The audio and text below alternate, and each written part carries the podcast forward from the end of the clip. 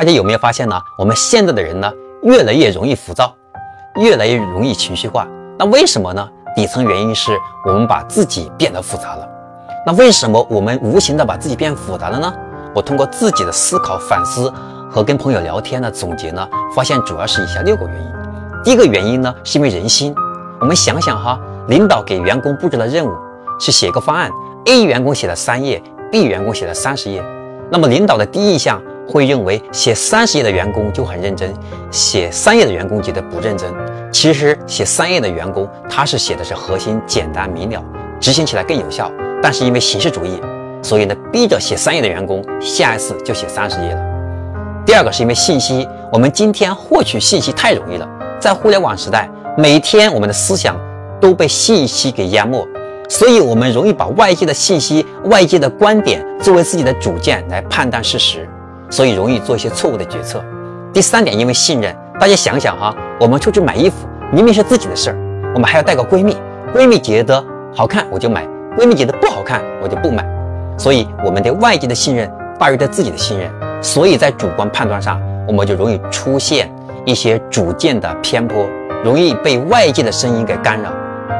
这第三点，第四点，因为攀比，啊，我的朋友的收入比我高，我的朋友买的车比我好，所以我得换个工作，换个工作收入更高的，这样我才能赚更多的钱，才更有面子。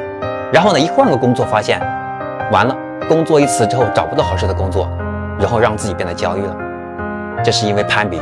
第五个，因为失焦。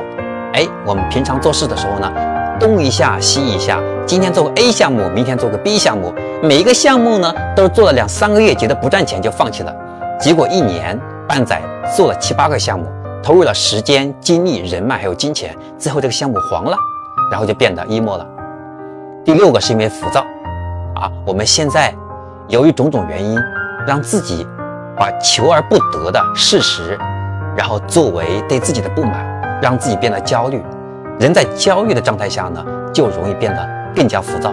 一浮躁之后，就容易呢，让自己一些无谓的忙碌，然后自己都不知道自己每天在干什么，然后又忙来麻痹自己。到年底或者到月底才发现自己一点没有成就感，对自己不满，然后呢又会出现情绪。所以呢，主要是这六个原因，希望呢我们尽可能的避免。让自己变得更加理性一点，让生活变得简单幸福一点，不要被外界牵着走，凡事要有自己的主见。我是江开成，欢迎关注江开成商业课，带你走进深度思考的世界。我们下一个视频再见。点加号，点红心，点箭头。